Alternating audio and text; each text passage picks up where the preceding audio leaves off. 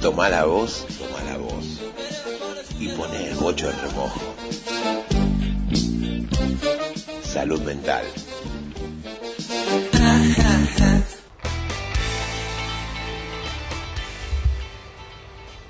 Seguimos, seguimos acá en Tomá la Voz, en este especial que tenemos, maratón única de Radio Única, un continuado hasta las 5 de la tarde, pero quizás podemos hablar de que llega un- uno de los mejores momentos de esta maratón, que es eh, la columna del viejo y querido Roque. Bueno, gracias por eso de viejo. Eh, voy a arrancar con una anécdota. Esta anécdota eh, fue, eh, mira, fue transmitida a una persona de una que es muy buena fuente, digamos. Es una historia verídica, sí. Voy a tomar todos los recaudos necesarios para resguardar en el anonimato a, a estas personas eh, voy a contar lo que pasó. Una noche cualquiera estaba un matrimonio compartiendo un momento, estaban en el living de la casa. Uno estaba en la computadora, la otra estaba mirando algo, leyendo, hojeando una revista. En un determinado momento, eh, el sujeto de esta historia toma su celular, escribe algo, y en el momento que apoya el celular dice en voz alta, uy, me equivoqué. Suena al poco, al segundo, el celular de su mujer, levanta mensaje de su marido, abre el mensaje y dice lo siguiente, mi amor, hoy me quedo solo. ¿Querés venir a comerme unas pizzas? No, no, no. Era un mensaje para otra Para persona. Para. Eh, uno, eh, obviamente era eh, su amante, aquella persona que estaba manteniendo una relación extramatrimonial. Eh, la pareja se disolvió. Y pues, A partir de para esto. que no lo haga. Este, ¿por qué arranco con esta anécdota? Porque eh, hay un tema muy interesante en, en la, la doctrina del psicoanálisis que Freud inauguró, Sigmund Freud inauguró en el 1900 con un, con un libro, con un ensayo que se llama Psicopatología de la vida cotidiana.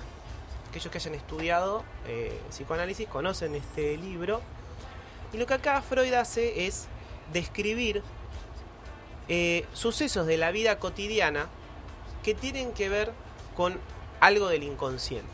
Él venía hablando siempre de, de, de las personas que están padeciendo, que tienen algún tipo de síntoma. Él dice, bueno, pero metámonos en las manifestaciones del inconsciente cotidianas, de todos los días. ¿Sí? Entonces, en ese libro, él habla de el valor de, los de las supuestas equivocaciones casuales que cometemos día a día. Entonces, él empezó a eh, tomar nota de que tal vez algún olvido no es simplemente una, una equivocación o un olvido adrede. Tal vez de- decía que equivocar alguna palabra con otra quiere decir mucho más que simplemente un, un error eh, sin, ningún tipo de trascendencia. El tipo empezó a describir todos los actos erro- supuestamente este, errados que cometemos, pero que en realidad quieren decir algo de nuestro inconsciente, de nuestros deseos que estamos callando, de nuestras opiniones que nos estamos guardando, y que ahí viene, por así decirlo, el inconsciente a traicionarnos y a, y a delatarnos con un supuesto error. Este, si uno ojea ese libro, hay un montón, un montón, un montón de eh, anécdotas de este tipo que yo les cuento, obviamente eh, dentro del contexto de 1900, de la Europa de 1900. Entonces ahí encontramos un montón de errores en las cartas, porque al no haber este, ningún otro tipo de comunicación más fiel que esta, bueno, él decía que errores en las cartas eh, podían decir mucho más que simplemente un, uy, me equivoqué, un desliz de la pluma, digamos.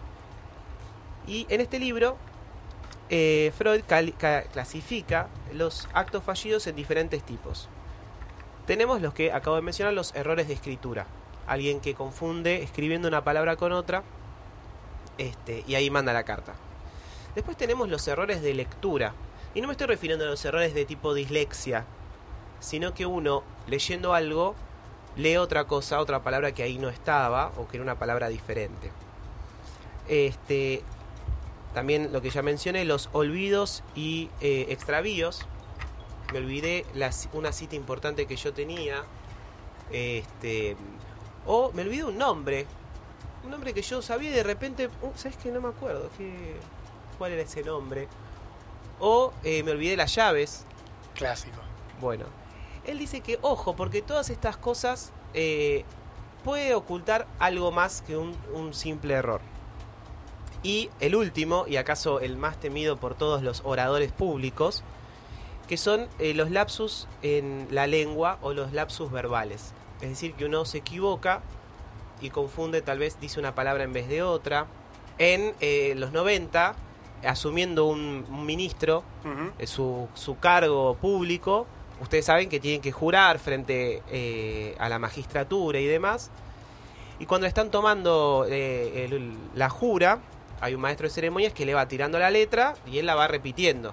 Y en, en- en una parte de, este, de esta declaración dice, lo hago por Dios y por la patria, y él dice, lo hago por Dios y por la plata. No. Está muy conocido, chicos, véanlo Sí, en YouTube.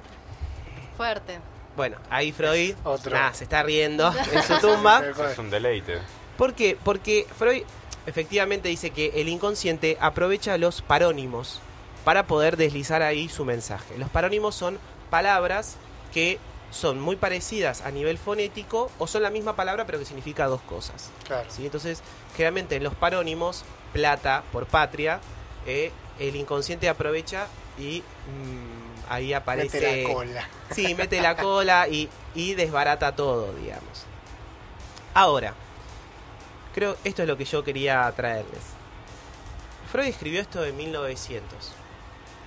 Hoy, siglo XXI, llegando al 2020, ¿podríamos hacer algún tipo de actualización sobre este, un update, digamos, sobre este, este clásico texto de él? ¿Hay algo nuevo que le podemos agregar?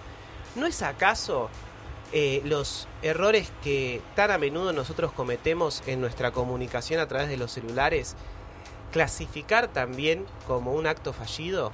Claramente. Si Algunos vos- igual se sostienen, ¿viste? Las llaves no las seguimos olvidando. No, no, por supuesto, es que es una actualización, Muy no bien. una sustitución. Está muy bien, está muy bien. Porque si vos le eh, haces una captura de pantalla de una conversación que estás teniendo con un chongue, con un echongue, y se, para mandársela a un, a un compañero, alguna, algún amigo o amiga, para que dé su opinión, y sin querer esa captura se la mandás a ese mismo chongo o chonga, ojo ahí. ¿Y qué pasa si, por ejemplo, eh, si le mandas una voz, si le estás eh, haciendo una nota de voz criticando a alguien y sin querer se la mandás a esa misma persona a la que estás criticando, o bueno, le mandás simplemente algo equivocado, le mandás algo a la persona equivocada.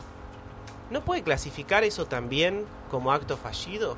Es decir, la pregunta que quiero traer en esta columna es, ¿existen los actos fallidos de la comunicación por celular?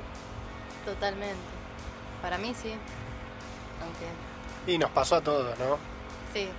Yo creo que sí. Sí. O sea, Sí. o, al- o lo has hecho o vos fuiste sujeto de, de ver el acto fallido Claro. de otro. Claro, claro, claro. A mí A veces el autocorrector te, te mete una trampita y vos igual lo mandás, ¿viste? puede ser. A mí me parece que eh, el- eh, nuestro inconsciente también ya ayorna a los tiempos que Que corren. Exactamente. Y bueno, si este es el, el nuevo contexto, el inconsciente tiene ningún problema, se adapta y sabe que, y sabe ahí dónde meter, como dice Martín, la cola y hacernos un tremendo Papelón. Un tremendo papelón. Las- la anécdota que conté al principio es verídica y generó, bueno, la separación de una pareja. Ahora hay una herramienta que medio que nos salva de todo esto, que es el eliminar mensaje. Sí, es verdad, pero fíjate Si llegas que a tiempo. primero Sí. si llegas a tiempo y segundo, fíjate que la marca de la eliminación perdura. Dice, este Sí. mensaje fue eliminado. Sí, eso es buenísimo. Entonces, uno está bien, puede, eh, puede borrar el contenido, pero eh, que ahí hubo un acto 1 y después un acto 2 que borra ese acto 1, va a quedar siempre esa marca. Me encanta. ¿no? Entonces, uno podría decir que hasta ni siquiera los el WhatsApp termina de todo, del todo, en, eh, eh, en salvarte de esos actos fallidos. Pero es que corresponde, ¿eh? Corresponde que te deje la marquita como dice, che, acá pasó algo, ¿eh? Totalmente. Y si es que te das cuenta a tiempo, como dice Martín, porque capaz vos lo mandás, estás confiado que se lo mandaste al, eh, al remitente que vos pretendías, Es a lo más, cuando el inconsciente mete la cola, parafraseando a la frase el diablo mete la cola, como venimos usando, no te das cuenta. Ahí a Ah, veces esa no, es la bue- ahí sí, no te das no te cuenta. das cuenta. Eh, me- pero creo que acá hay una salvedad que quiero hacer. ver. Este, es verdad que a veces eh, se tiende a sobreanalizar todo, ¿no? Porque a veces eh, en esta idiosincrasia porteña y, y de Buenos Aires que tenemos, en donde el psicoanálisis está tan impregnado en nuestro decir, a veces tendemos y pecamos de sobreanalizar todo, y a veces un error puede ser un error. También Freud había dicho, a veces un cigarro es un cigarro. Claro. Pero yo creo que si el error es lo suficientemente grave como para poder generar un malestar con la persona a la cual eh, se está, comprometido ese, ese error, si es lo suficientemente grave para generar este malestar que digo, ahí sí creo que merece una reflexión sobre por qué se cometió un error así. Eh, ¿Esto qué quiere decir esto? Que sí, puede haber errores este, menores, puede haber efectivamente simplemente una equivocación, pero si esta equivocación genera un descalabro tal, ahí sí eh, una reflexión es necesaria. Si te gustó este episodio, te invito a que escuches más podcasts en Spotify o SoundCloud con el nombre Salud Mental. Yo soy Francisco Roque, hasta la próxima.